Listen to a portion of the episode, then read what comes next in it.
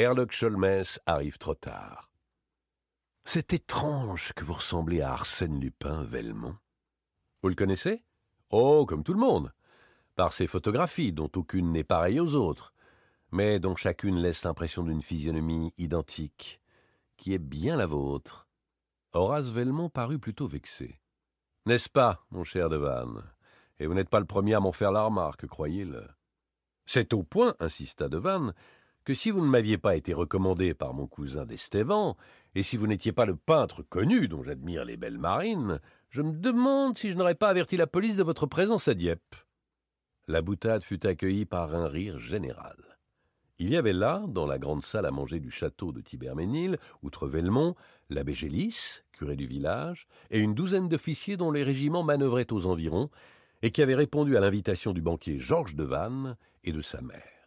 L'un d'eux s'écria mais est-ce que précisément Arsène Lupin n'a pas été signalé sur la côte, après son fameux coup du rapide de Paris au Havre? Parfaitement.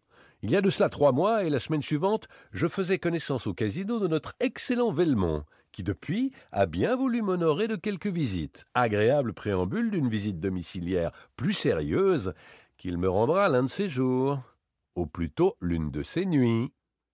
On rit de nouveau et l'on passa dans l'ancienne salle des gardes, vaste pièce très haute qui occupe toute la partie inférieure de la tour Guillaume, et où Georges de Vannes a réuni les incomparables richesses accumulées à travers les siècles par les sires de Tiberménil. Des bahuts et des crédences, des landiers et des girandoles à décor, de magnifiques tapisseries pendent aux murs de pierre.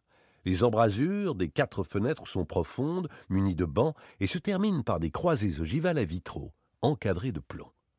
Entre la porte et la fenêtre de gauche s'érige une bibliothèque monumentale de style Renaissance, sur le fronton de laquelle on lit en lettres d'or Tiberménil, et au-dessous la fière devise de la famille Fais ce que tu veux. Et, comme on allumait des cigares, Devanne reprit Seulement dépêchez-vous, Velmont. C'est la dernière nuit qui vous reste. Et pourquoi? fit le peintre, qui décidément prenait la chose en plaisantant. Devanne allait répondre quand sa mère lui fit un signe. Mais l'excitation du dîner, le désir d'intéresser ses hôtes l'emportèrent. Bah, murmura-t-il, je puis parler, maintenant une indiscrétion n'est plus à craindre. On s'assit autour de lui avec une vive curiosité, et il déclara, de l'air satisfait de quelqu'un qui annonce une grosse nouvelle Demain à quatre heures du soir, Herlock Sholmès, le grand policier anglais, pour qui il n'est point de mystère, Herlock Sholmès, le plus extraordinaire des chiffreurs d'énigmes que l'on ait jamais vu, le prodigieux personnage qui semble forgé de toutes pièces par l'imagination des romanciers, Herlock Sholmès sera mon hôte. On se récria. Herlock Sholmès, à Tiberménil. C'était donc sérieux? Arsène Lupin se trouvait réellement dans la contrée? Arsène Lupin et sa bande ne sont pas loin. Sans compter l'affaire du baron Cahorn. À qui attribuer les cambriolages de Montigny, de Gruchet, de Crasville, sinon à notre voleur national? Aujourd'hui, c'est mon tour. Et vous êtes prévenu, comme le fut le baron Cahorn. Le même truc ne réussit pas deux fois. Alors? Alors voici. Il se leva, en désignant du doigt sur l'un des rayons de la bibliothèque un petit espace vide entre deux énormes in-folios. Il y avait là un livre, un livre du XVIe siècle intitulé La chronique de Tiberménil, et qui était l'histoire du château depuis sa construction par le duc Rollon sur l'emplacement d'une forteresse féodale. Il contenait trois planches gravées. L'une représentait une vue cavalière du domaine dans son ensemble, la seconde le plan des bâtiments, et la troisième, j'appelle votre attention là-dessus, le tracé d'un souterrain, dont l'une des issues s'ouvre à l'extérieur de la première ligne des remparts, et dont l'autre aboutit ici, oui, dans la salle même où nous nous trouvons. Or, ce livre a disparu depuis le mois dernier. Fichtre, dit Velmont, c'est mauvais signe. Seulement, cela ne suffit pas pour motiver l'intervention de Herlock Sholmès. Certes, cela n'eût point suffi s'il ne s'était passé un autre fait qui donne à celui que je viens de vous raconter toute sa signification. Il existait à la Bibliothèque nationale un second exemplaire de cette chronique, et ces deux exemplaires différaient par certains détails concernant le souterrain, comme l'établissement d'un profil et d'une échelle, et diverses annotations, non pas imprimées, mais écrites à l'encre et plus ou moins effacées. Je savais ces particularités, et je savais que le tracé définitif ne pouvait être reconstitué que par une confrontation minutieuse des deux cartes. Or, le lendemain du jour où mon exemplaire disparaissait, celui de la Bibliothèque nationale était demandé par un lecteur qui l'emportait sans qu'il fût possible de déterminer les conditions dans lesquelles le vol était effectué. Des exclamations accueillirent ces paroles. Cette fois, l'affaire devient sérieuse. Aussi, cette fois, dit Devanne, la police s'émut, il eut une double enquête qui d'ailleurs n'eut aucun résultat. Comme toutes celles dont Arsène Lupin est l'objet. Précisément, c'est alors qu'il me vint à l'esprit de demander son concours à Herlock Sholmès, lequel me répondit qu'il avait le plus vif désir d'entrer en contact avec Arsène Lupin. Quelle gloire pour Arsène Lupin, dit Velmont. Mais si notre voleur national, comme vous l'appelez, ne nourrit aucun projet sur Tiberménil, Herlock Sholmès n'aura qu'à se tourner les pouces. Il y a autre chose, et qui l'intéresse vivement, la découverte du souterrain. Comment? Vous nous avez dit qu'une des entrées s'ouvrait sur la campagne, l'autre dans ce salon même. Où? En quel lieu de ce salon? La ligne que représente le souterrain sur les cartes aboutit bien d'un côté à un petit cercle accompagné de ces deux majuscules TG, ce qui signifie sans doute, n'est-ce pas, Tour Guillaume. Mais la tour est ronde, et qui pourrait déterminer à quel endroit du rond s'amorce le tracé du dessin? Devanne alluma un second cigare et se versa un verre de bénédictine. On le pressait de questions. Il souriait, heureux de l'intérêt provoqué. Enfin, il prononça Le secret est perdu. Nul au monde ne le connaît. De père en fils, dit la légende, les puissants seigneurs se le transmettaient à leur lit de mort, jusqu'au jour où Geoffroy, dernier du nom, eut la tête tranchée sur l'échafaud le 7 Thermidor en deux dans sa dix-neuvième année. Mais depuis un siècle, on a dû chercher. On a cherché, mais vainement. Moi-même, quand j'ai acheté le château à l'arrière-petit-neveu du conventionnel Le Ribourg, j'ai fait faire des fouilles. À quoi bon? Songez que cette tour environnée d'eau n'est reliée au château que par un point, et qu'il faut en conséquence que le souterrain passe sous les anciens fossés. Le plan de la Bibliothèque nationale montre d'ailleurs une suite de quatre escaliers comportant quarante-huit marches, ce qui laisse supposer une profondeur de plus de dix mètres et l'échelle annexée à l'autre plan fixe la distance à 200 mètres. En réalité, tout le problème est ici, entre le plancher, ce plafond et ces murs. Parfois, j'avoue que j'hésite à les démolir. Et l'on n'a aucun indice? Aucun. L'abbé Gélis objecta. Monsieur Devanne, nous devons faire état de deux citations. Oh s'écria Devanne en riant. Monsieur le curé est un fouilleur d'archives, un grand liseur de mémoire, et tout ce qui touche à Tiberménil le passionne mais l'explication dont il parle ne sert qu'à embrouiller les choses. Mais encore Vous y tenez Énormément. Vous saurez donc qu'il résulte de ces lectures que deux rois de France ont eu le mot de l'énigme. Deux rois de France? Henri IV et Louis XVI. Ce ne sont pas les premiers venus. Et comment monsieur l'abbé est-il au courant? Oh, c'est bien simple, continua Devanne.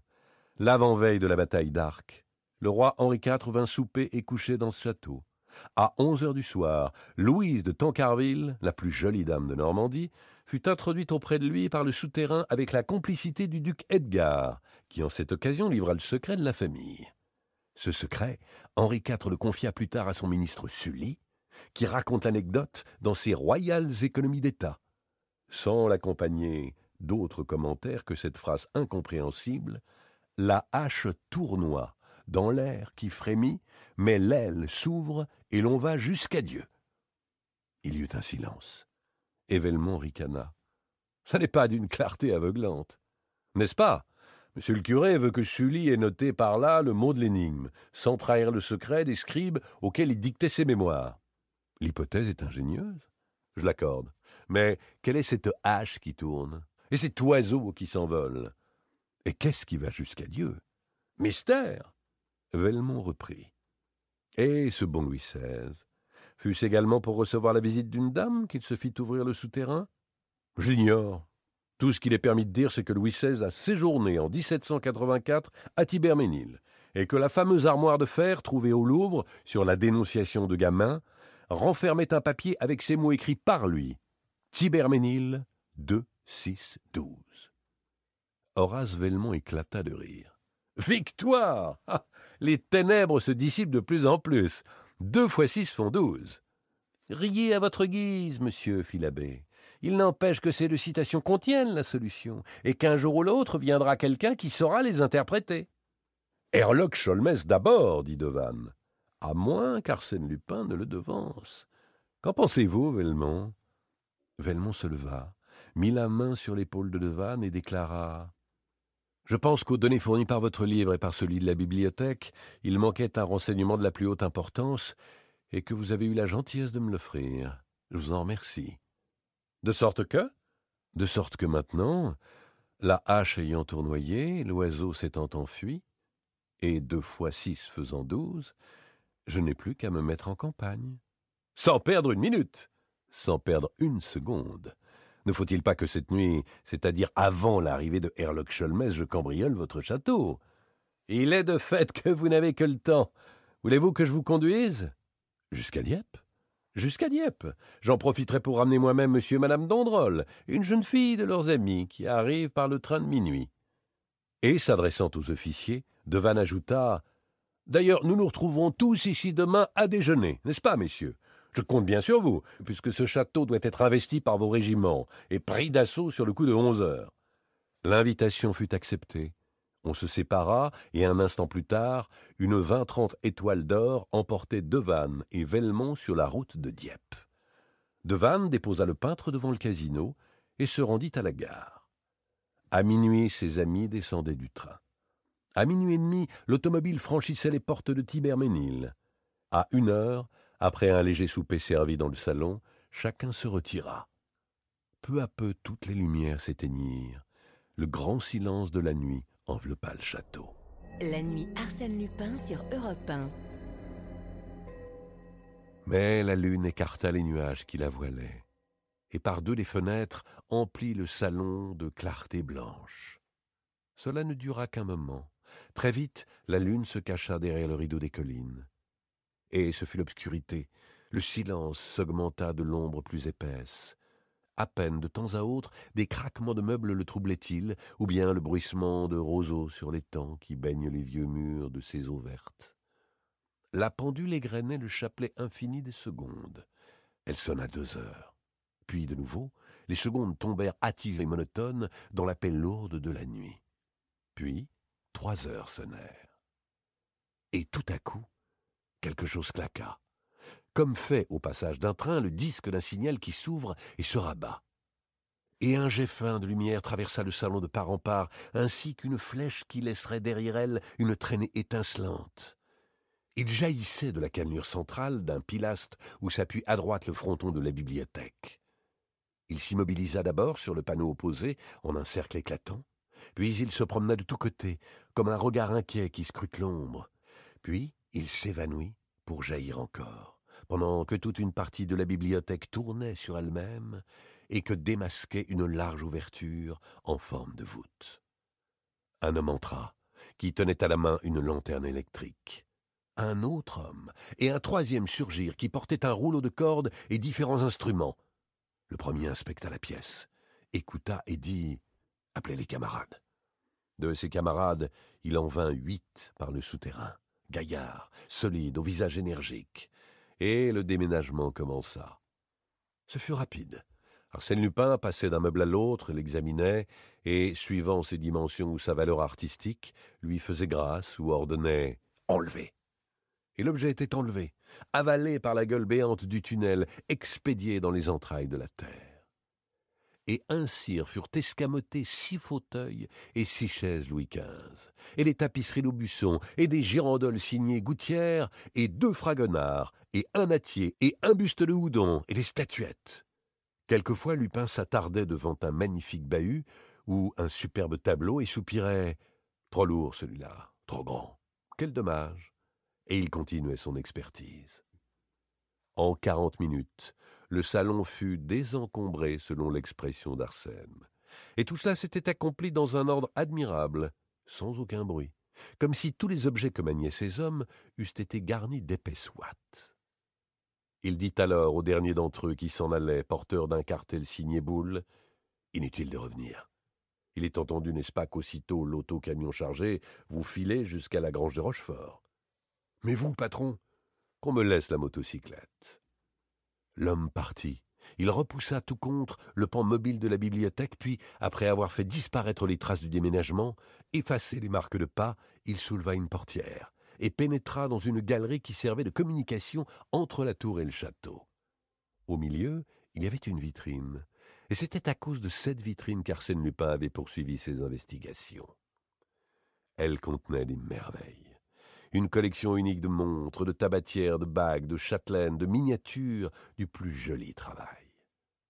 Avec une pince, il força la serrure, et ce lui fut un plaisir inexprimable que de saisir ces joyaux d'or et d'argent, ces petites œuvres d'un art si précieux et si délicat.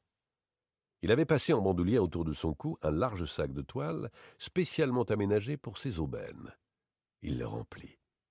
Il en remplit aussi les poches de sa veste, de son pantalon et de son gilet, et il refermait son bras gauche sur une pile de ces réticules en perles si goûtées par nos ancêtres, et que la mode actuelle recherche si passionnément lorsqu'un léger bruit frappa son oreille. Il écouta. Il ne se trompait pas, le bruit se précisait. Et soudain, il se rappela. À l'extrémité de la galerie, un escalier intérieur conduisait à un appartement inoccupé jusqu'ici, mais qui était depuis ce soir réservé à cette jeune fille que Devanne avait été chercher à Dieppe avec ses amis d'Androl. D'un geste rapide, il pressa du doigt le ressort de sa lanterne. Elle s'éteignit. Il avait à peine gagné l'embrasure d'une fenêtre qu'en haut de l'escalier la porte fut ouverte et qu'une faible lueur éclaira la galerie. Il eut la sensation, car à demi caché par un rideau il ne voyait point, qu'une personne descendait les premières marches avec précaution. Il espéra qu'elle n'irait pas plus loin. Elle descendit cependant et avança de plusieurs pas dans la pièce. Mais elle poussa un cri. Sans doute avait-elle aperçu la vitrine brisée, aux trois quarts vide. Au parfum, il reconnut la présence d'une femme. Ses vêtements frôlaient presque le rideau qui le dissimulait, et il lui sembla qu'il entendait battre le cœur de cette femme, et qu'elle aussi devinait sa présence d'un autre être, derrière elle, dans l'ombre, à portée de sa main. Il se dit Elle a peur, elle va partir, il est impossible qu'elle ne parte pas. Elle ne partit point. La bougie qui tremblait dans sa main s'affermit, elle se retourna, hésita un instant, parut écouter le silence effrayant, puis d'un coup écarta le rideau. Ils se virent. Arsène murmura bouleversé. Vous Vous, mademoiselle? C'était Miss Nelly. Miss Nelly, la passagère du transatlantique, celle qui avait mêlé ses rêves aux rêves de jeune homme durant cette inoubliable traversée, celle qui avait assisté à son arrestation et qui, plutôt que de le trahir, avait eu ce joli geste de jeter à la mer le Kodak où il avait caché les bijoux et les billets de banque. Miss Nelly, la chère et souriante créature dont l'image avait si souvent attristé ou réjoui ses longues heures de prison. Le hasard était si prodigieux qu'il les mettait en présence l'un et l'autre dans ce château et à cette heure de la nuit, qu'ils ne bougeaient point et ne prononçaient pas une parole, stupéfaits, comme hypnotisés par l'apparition fantastique qu'ils étaient l'un pour l'autre. Chancelante, brisée d'émotion, Miss Nelly dut s'asseoir. Il resta debout, en face d'elle. Et peu à peu, au cours des secondes interminables qui s'écoulèrent, il eut conscience de l'impression qu'il devait donner en cet instant. Les bras chargés de bibelots, les poches gonflées, et son sac rempli à en crever. Une grande confusion l'envahit et il rougit de se trouver là, dans cette vilaine posture du voleur qu'on prend en flagrant délit. Pour elle désormais, quoi qu'il advint, il était le voleur, celui qui met la main dans la poche des autres, celui qui crochette les portes et s'introduit furtivement. Une des montres roula sur le tapis, une autre également, et d'autres choses encore allaient glisser de ses bras qu'il ne savait comment retenir. Alors, se décidant brusquement, il laissa tomber sur le fauteuil une partie des objets, vida ses poches et se défit de son sac. Il se sentit plus à l'aise devant Nelly, et fit un pas vers elle avec l'intention de lui parler. Mais elle eut un geste de recul, puis se leva vivement, comme prise d'effroi, et se précipita vers le salon. La portière se referma sur elle. Il la rejoignit. Elle était là, interdite, tremblante, et ses yeux contemplaient avec terreur l'immense pièce dévastée. Aussitôt il lui dit À trois heures demain, tout sera remis en place. Les meubles seront rapportés. Elle ne répondit point, et il répéta Demain à trois heures, je m'y engage. Rien au monde ne pourra m'empêcher de tenir ma promesse. Demain à trois heures. Un long silence pesa sur eux. Il n'osait le rompre, et l'émotion de la jeune fille lui causait une véritable souffrance. Doucement, sans un mot, il s'éloigna d'elle. Et il pensait qu'elle s'en aille, qu'elle se sente libre de s'en aller, qu'elle n'ait pas peur de moi. Mais soudain elle tressaillit et balbutia. Écoutez, des pas, j'entends marcher. Il la regarda avec étonnement. Elle semblait bouleversée, ainsi qu'à l'approche d'un péril. Je n'entends rien, dit-il. Et quand même. Comment? Mais il faut fuir, vite, fuyez. Fuir? Pourquoi? Il le faut, il le faut, à ne rester pas. D'un trait, elle courut jusqu'à l'entrée de la galerie et prêta l'oreille. Non, il n'y avait personne. Peut-être le bruit venait-il du dehors Elle l'attendit une seconde, puis, rassurée, se retourna. Arsène Lupin avait disparu.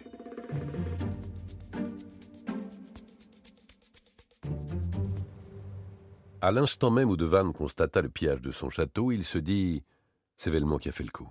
Et Velmont n'est autre qu'Arsène Lupin. Tout s'expliquait ainsi, et rien ne s'expliquait autrement. Cette idée ne fit d'ailleurs que l'effleurer, tellement il était invraisemblable que Velmont ne fût point Velmont, c'est-à-dire le peintre connu, le camarade de cercle de son cousin d'Estévan. Et lorsque le brigadier de gendarmerie, aussitôt averti, se présenta, Devanne ne songea même pas à lui communiquer cette supposition absurde. Toute la matinée, ce fut à Tiberménil un va-et-vient indescriptible. Les gendarmes, le garde champêtre, le commissaire de police de Dieppe, les habitants du village, tout ce monde s'agitait dans les couloirs, ou dans le parc, ou autour du château. L'approche des troupes en manœuvre, le crépitement des fusils, ajoutaient au pittoresque de la scène. Les premières recherches ne fournirent point d'indice. Les fenêtres n'ayant pas été brisées, ni les portes fracturées, sans nul doute, le déménagement s'était effectué par l'issue secrète.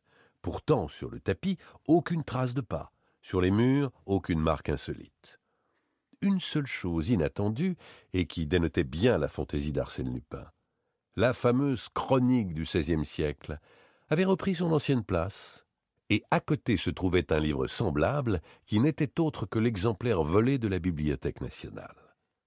À onze heures, les officiers arrivèrent. Devanne les accueillit gaiement, Quelque ennui que lui causa la perte de telles richesses artistiques, sa fortune lui permettait de la supporter sans mauvaise humeur, ses amis Dandrol et Nelly descendirent. Les présentations faites, on s'aperçut qu'il manquait un convive, Horace Velmont.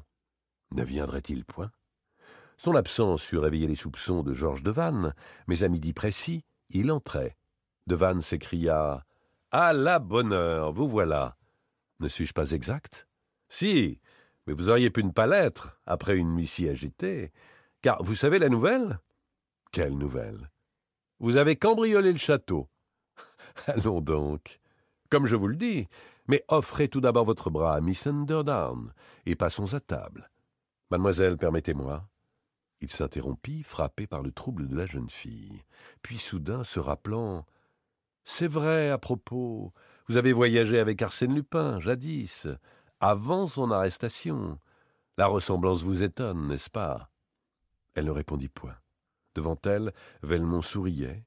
Il s'inclina, elle prit son bras, il la conduisit à sa place et s'assit en face d'elle. Durant le déjeuner, on ne parla que d'Arsène Lupin, des meubles enlevés, du souterrain, de Herlock Sholmès. À la fin du repas seulement, comme on abordait d'autres sujets, Velmont se mêla à la conversation. Il fut tour à tour amusant et grave, éloquent et spirituel, et tout ce qu'il disait, il semblait ne le dire que pour intéresser la jeune fille. Très absorbée, elle ne paraissait point l'entendre. On servit le café sur la terrasse qui domine la cour d'honneur et le jardin français du côté de la façade principale. Au milieu de la pelouse, la musique du régiment se mit à jouer, et la foule des paysans et des soldats se répandit dans les allées du parc. Cependant, Nelly se souvenait de la promesse d'Arsène Lupin. À trois heures, tout sera là, je m'y engage. À trois heures Et les aiguilles de la grande horloge qui ornait l'aile droite marquaient deux heures quarante. Elle les regardait malgré elle, à tout instant. Et elle regardait aussi Velmont qui se balançait paisiblement dans un confortable rocking-chair. Deux heures cinquante. Deux heures cinquante-cinq. Une sorte d'impatience mêlée d'angoisse étreignait la jeune fille. Était-il admissible que le miracle s'accomplît, et qu'il s'accomplit à la minute fixée, alors que le château, la cour, la campagne étaient remplis de monde, et qu'en ce moment même le procureur de la République et le juge d'instruction poursuivaient leur enquête? Et pourtant, pourtant, Arsène Lupin avait promis avec une telle solennité. Cela sera comme il l'a dit, pensa-t-elle, impressionnée par tout ce qu'il y avait en cet homme d'énergie, d'autorité et de certitude. Et cela ne lui semblait plus un miracle, mais un événement naturel qui devait se produire par la force des choses. Une seconde, leurs regards se croisèrent, elle rougit et détourna la tête. Trois heures. Le premier coup sonna, le deuxième coup, le troisième. Horace Velmont tira sa montre, leva les yeux vers l'horloge, puis remit sa montre dans sa poche. Quelques secondes s'écoulèrent. Et voici que la foule s'écarta, autour de la pelouse, livrant le passage à deux voitures qui venaient de franchir la grille du parc, attelées l'une à l'autre de deux chevaux. C'étaient de ces fourgons qui vont à la suite des régiments et qui portent les cantines des officiers et les sacs des soldats. Ils s'arrêtèrent devant le perron. Un sergent fourrier sauta de l'un des sièges et demanda M. Devanne. M. Devanne accourut et descendit les marches. Sous les bâches, il vit soigneusement rangés, bien enveloppés, ses meubles, ses tableaux, ses objets d'art. Aux questions qu'on lui posa, le fourrier répondit en exhibant l'ordre qu'il avait reçu de l'adjudant de service, et que cet adjudant avait pris le matin au rapport. Par cet ordre, la deuxième compagnie du quatrième bataillon devait pourvoir à ce que les objets mobiliers déposés au carrefour des Alleux, en forêt d'Arc, fussent portés à trois heures à M. Georges de Vannes, propriétaire du château de Tiberménil. Signé le colonel Beauvel. Au carrefour, ajouta le sergent, tout se trouvait prêt, aligné sur le gazon et sous la garde des passants. Cela m'a semblé drôle, mais quoi? L'ordre était catégorique. Un des officiers examina la signature. Elle était parfaitement imitée, mais fausse. La musique avait cessé de jouer, on vida les fourgons, on réintégra les meubles. Au milieu de cette agitation, Nelly resta seule à l'extrémité de la terrasse. Elle était grave et soucieuse, agitée de pensées confuses qu'elle ne cherchait pas à formuler. Soudain, elle aperçut Velmont qui s'approchait. Elle souhaita l'éviter, mais l'angle de la balustrade qui borde la terrasse l'entourait de deux côtés, et une ligne de grandes caisses d'arbustes, orangers, lauriers roses et bambous, ne lui laissait d'autre retraite que le chemin par où s'avançait le jeune homme. Elle ne bougea pas. Un rayon de soleil tremblait sur ses cheveux d'or, agité par les feuilles frêles d'un bambou. Quelqu'un prononça très bas J'ai tenu ma promesse de cette nuit. Arsène Lupin était près d'elle, et autour d'eux il n'y avait personne. Il répéta, l'attitude hésitante, la voix timide. J'ai tenu ma promesse de cette nuit. Il attendait un mot de remerciement, un geste du moins qui prouva l'intérêt qu'elle prenait à cet acte. Elle se tut. Ce mépris irrita Arsène Lupin, et en même temps il avait le sentiment profond de tout ce qui le séparait de Nelly, maintenant qu'elle savait la vérité. Il eût voulu se disculper, chercher des excuses, montrer sa vie dans ce qu'elle avait d'audacieux et de grand, mais d'avance les paroles le froissaient, et il sentait l'absurdité et l'insolence de toute explication. Alors il murmura tristement, envahi d'un flot de souvenirs, comme le passé est loin. Vous rappelez-vous les longues heures sur le pont de la Provence? Ah, tenez, vous aviez comme aujourd'hui une rose à la main, une rose pâle comme celle-ci. Je vous l'ai demandé, vous n'avez pas eu l'air d'entendre, Cependant, après votre départ, j'ai trouvé la rose, oubliée sans doute. Je l'ai gardée. Elle ne répondit pas encore. Elle semblait très loin de lui. Il continua. En mémoire de ces heures, ne songez pas à ce que vous savez. Que le passé se relie au présent. Que je ne sois pas celui que vous avez vu cette nuit, mais celui d'autrefois. Et que vos yeux me regardent, ne fût-ce qu'une seconde, comme ils me regardaient. Je vous en prie. Ne suis-je plus le même? Elle leva les yeux comme il le demandait, et elle le regarda. Puis, sans un mot, elle posa son doigt sur une bague qu'il portait à l'index. On n'en pouvait voir que l'anneau, mais le chaton retourné à l'intérieur était formé d'un rubis merveilleux. Arsène Lupin rougit. Cette bague appartenait à Georges de Vannes. Il sourit avec amertume. Vous avez raison. Ce qui a été sera toujours. Arsène Lupin n'est et ne peut être qu'Arsène Lupin. Et entre vous et lui, il ne peut même pas y avoir un souvenir. Pardonnez-moi. J'aurais dû comprendre que ma seule présence auprès de vous est un outrage. Il s'effaça le long de la balustrade, le chapeau à la main. Nelly passa devant lui, il fut tenté de la retenir, de l'implorer. L'audace lui manqua, et il la suivit des yeux comme au jour lointain où elle traversait la passerelle sur le quai de New York. Elle monta les degrés qui conduisent à la porte. Un instant encore sa fine silhouette se dessina parmi les marbres du vestibule. Il ne la vit plus. Un nuage obscurcit le ciel. Arsène Lupin observait, immobile, la trace des petits pas, empreinte dans le sable. Tout à coup, il tressaillit. Sur la caisse de bambou contre laquelle Nelly s'était appuyée, gisait la rose. La rose pâle qui n'avait pas osé lui demander. Oubliée, sans doute, elle aussi, mais oubliée volontairement ou par distraction? Il la saisit ardemment. Des pétales s'en détachèrent, il les ramassa un à un comme des reliques. Allons, se dit-il, je n'ai plus rien à faire ici. Songeons à la retraite. D'autant que si Herlock Sholmès s'en mêle, ça pourrait devenir mauvais. La nuit Arsène Lupin sur Europe 1. Le parc était désert. Cependant, près du pavillon qui commande l'entrée, se tenait un groupe de gendarmes. Il s'enfonça dans les taillis, escalada le mur d'enceinte et prit, pour se rendre à la gare la plus proche, un sentier qui serpentait parmi les champs. Il n'avait point marché durant dix minutes que le chemin se rétrécit. Encaissé entre deux talus, et comme il arrivait dans ce défilé, quelqu'un s'y engageait qui venait en sens inverse. C'était un homme d'une cinquantaine d'années peut-être, assez fort, la figure rasée, et dont le costume précisait l'aspect étranger. Il portait à la main une lourde canne, et une sacoche pendait à son cou. Ils se croisèrent. L'étranger dit avec un accent anglais à peine perceptible Excusez-moi, monsieur, est-ce bien ici la route du château? Tout droit, monsieur, et à gauche dès que vous serez au pied du mur. On vous attend avec impatience. Ah Oui, mon ami Devanne nous annonçait votre visite dès hier soir. Tant pis pour monsieur Devanne s'il a trop parlé.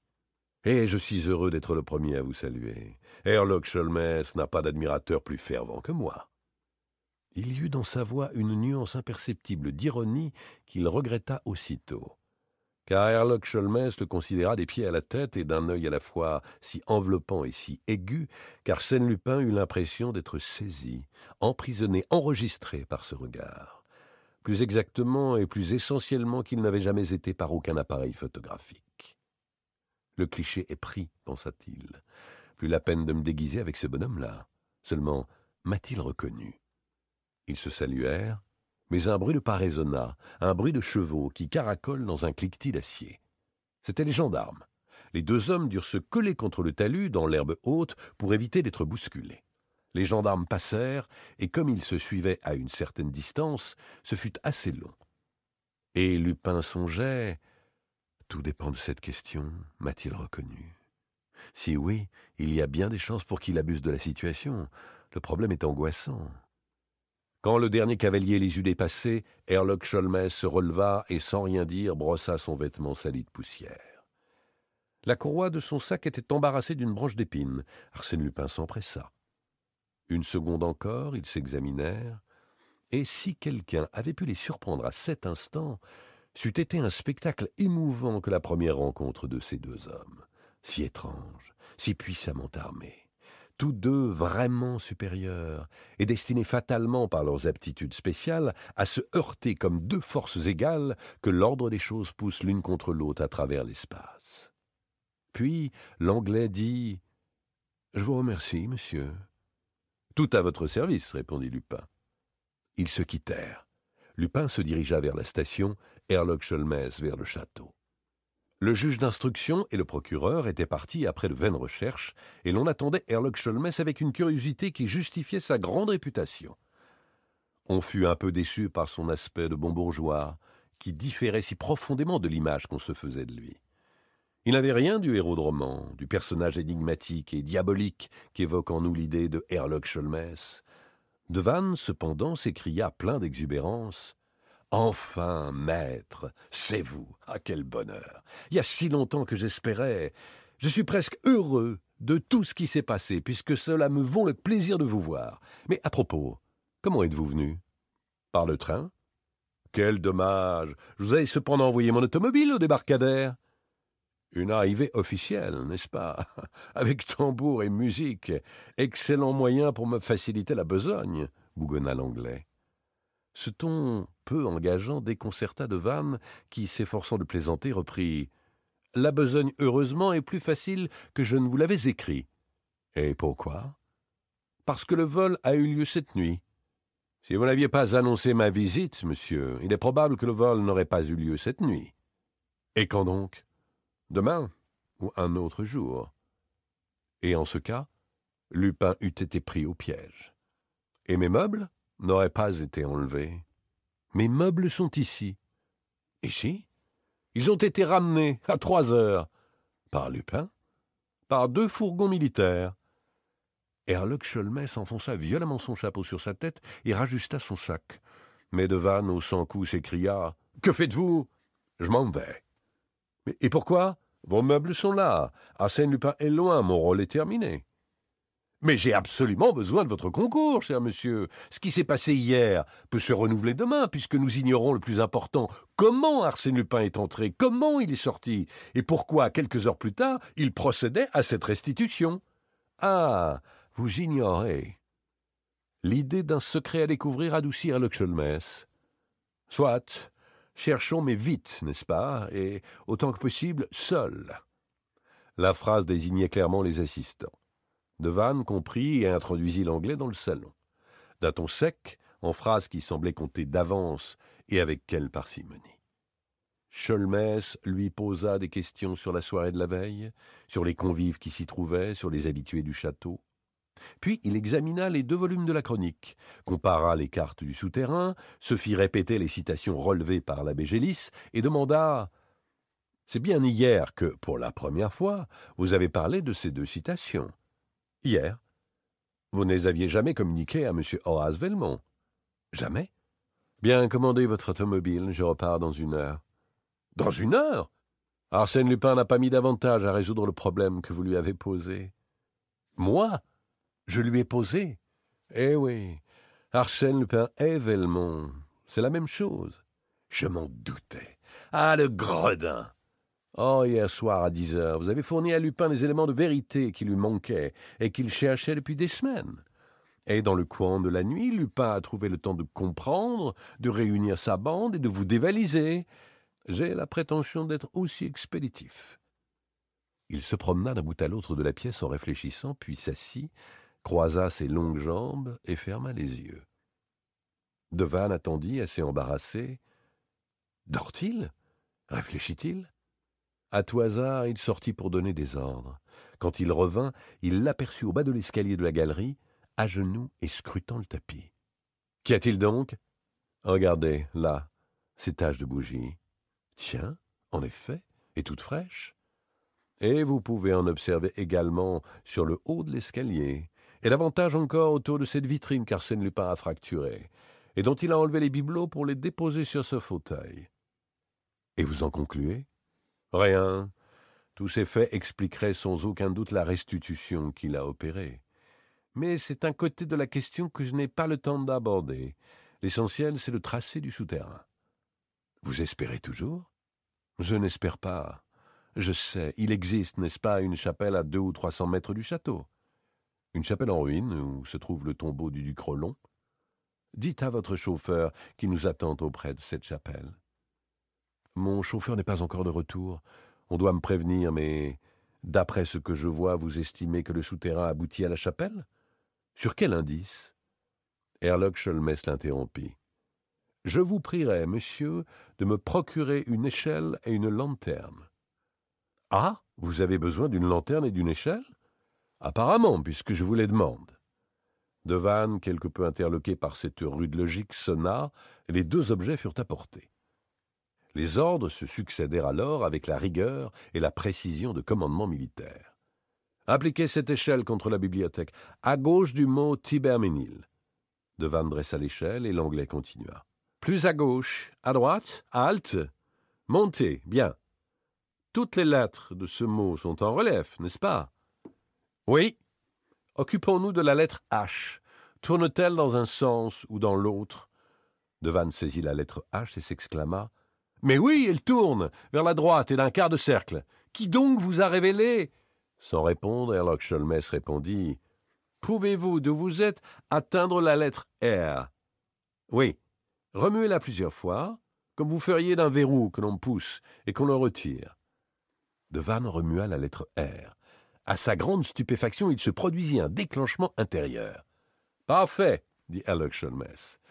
Il ne vous reste qu'à glisser votre échelle à l'autre extrémité, c'est-à-dire à la fin du mot Tiberménil. Bien. Et maintenant, si je ne me suis pas trompé, si les choses s'accomplissent comme elles le doivent, la lettre L s'ouvrira ainsi qu'un guichet. Avec une certaine solennité, Vannes saisit la lettre L.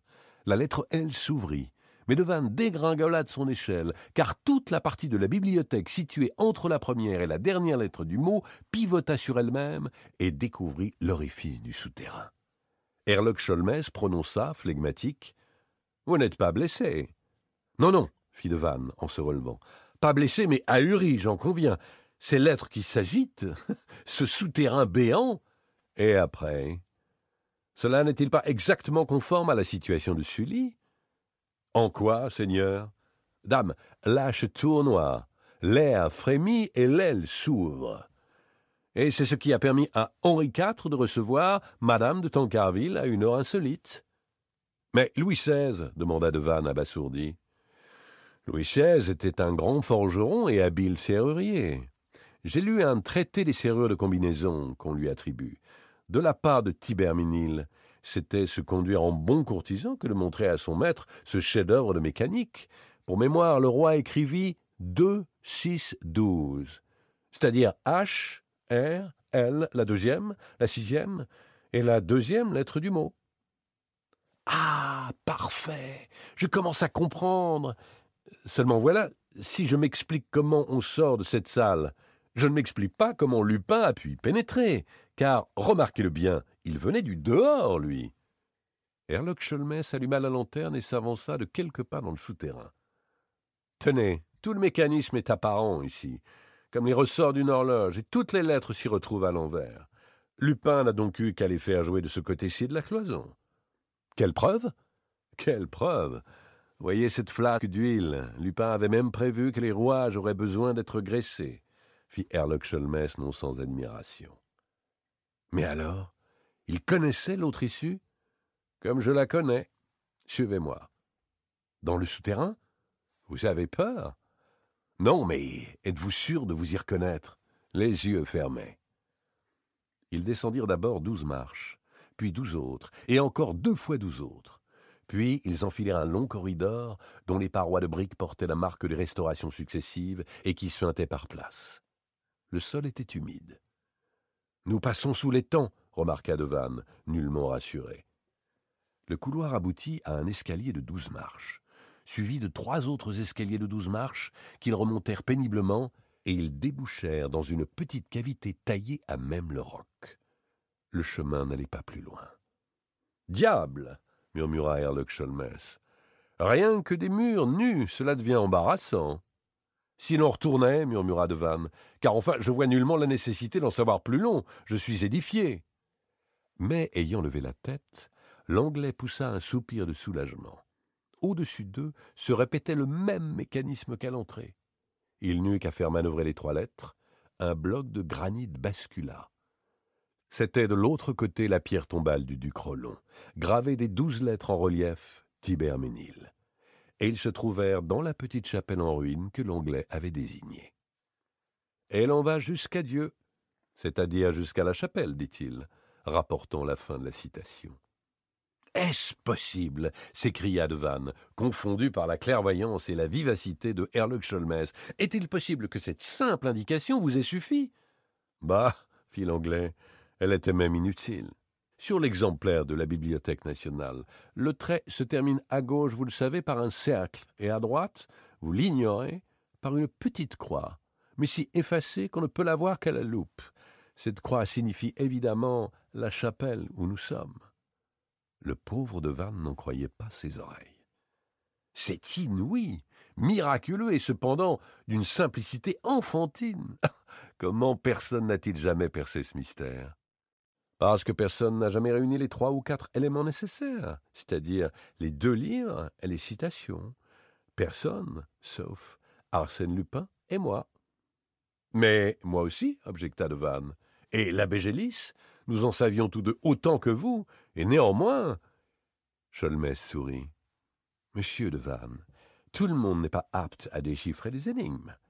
Mais voilà dix ans que je cherche, et vous en dix minutes? Ah L'habitude Ils sortirent de la chapelle, et l'anglais s'écria Tiens Une automobile qui attend. Mais c'est la mienne La vôtre Je pensais que le chauffeur n'était pas revenu.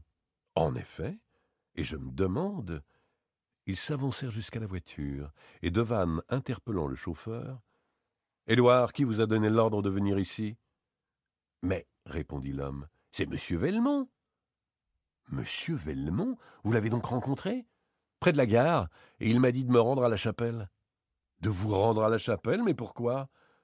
Pour y attendre monsieur et l'ami de monsieur. Devanne et Herlock Sholmès se regardèrent. Devanne dit Il a compris que l'énigme serait un jeu pour vous. L'hommage est délicat. Un sourire de contentement plissa les lèvres minces du détective. L'hommage lui plaisait. Il prononça en hochant la tête C'est un homme. Rien que le voir d'ailleurs, je l'avais jugé. Vous l'avez donc vu? Nous nous sommes croisés tout à l'heure. Et vous saviez que c'était Horace Velmont? Je veux dire Arsène Lupin? Non, mais je n'ai pas tardé à le deviner. À une certaine ironie de sa part. Et vous l'avez laissé échapper? Ma foi, oui. J'avais pourtant la belle partie, cinq gendarmes qui passaient. Mais sacrebleu, c'était l'occasion jamais de profiter. Justement, monsieur, dit l'anglais avec hauteur, quand il s'agit d'un adversaire comme Arsène Lupin, Herlock Sholmès ne profite pas des occasions. Il les fait naître. Mais l'heure pressait, et puisque Lupin avait eu l'occasion charmante d'envoyer l'automobile, il fallait en profiter sans retard. Devanne et Herlock Sholmès s'installèrent au fond de la confortable limousine. Édouard donna le tour de manivelle, et l'on partit. Des champs, des bouquets d'arbres défilèrent. Les molles ondulations du pays de Caux s'aplanirent devant eux. Soudain, les yeux de Devanne furent attirés par un petit paquet posé dans un des vides-poches. Tiens, qu'est-ce que cela? Un paquet, pourquoi donc? Mais c'est pour vous Pour moi? Lisez Monsieur Herlock Sholmès de la part d'Arsène Lupin. L'anglais saisit le paquet, le déficela, enleva les deux feuilles de papier qui l'enveloppaient. C'était une montre. Oh dit-il, en accompagnant cette exclamation d'un geste de colère. Une montre, fit Devanne Est-ce que par hasard. L'anglais ne répondit pas. Comment? C'est votre montre Arsène Lupin vous envoie votre montre Mais s'il vous la renvoie, c'est qu'il vous l'avait prise. Il avait pris votre montre. Elle est bonne, celle-là, la montre de Herlock Sholmès, subtilisée par Arsène Lupin. Dieu que c'est drôle. Non, vrai, vous m'excuserez, mais c'est plus fort que moi. Il riait à gorge déployée, incapable de se contenir. Et quand il eut bien ri, il affirma d'un ton convaincu Ah, c'est un homme, en effet. L'anglais ne broncha pas. Jusqu'à Dieppe, il ne prononça pas une parole, les yeux fixés sur l'horizon fuyant. Son silence fut terrible, insondable, plus violent que la rage la plus farouche. Au débarcadère, il dit simplement sans colère cette fois, mais d'un ton où l'on sentait toute la volonté et toute l'énergie du personnage. Ouais, c'est un homme, et un homme sur l'épaule duquel j'aurais plaisir à poser cette main que je vous tends, monsieur de Vannes. Et j'ai idée, voyez-vous, qu'Arsène Lupin et Herlock Sholmès se rencontreront de nouveau un jour ou l'autre. Ouais, le monde est trop petit pour qu'ils ne se rencontrent pas. Et ce jour-là,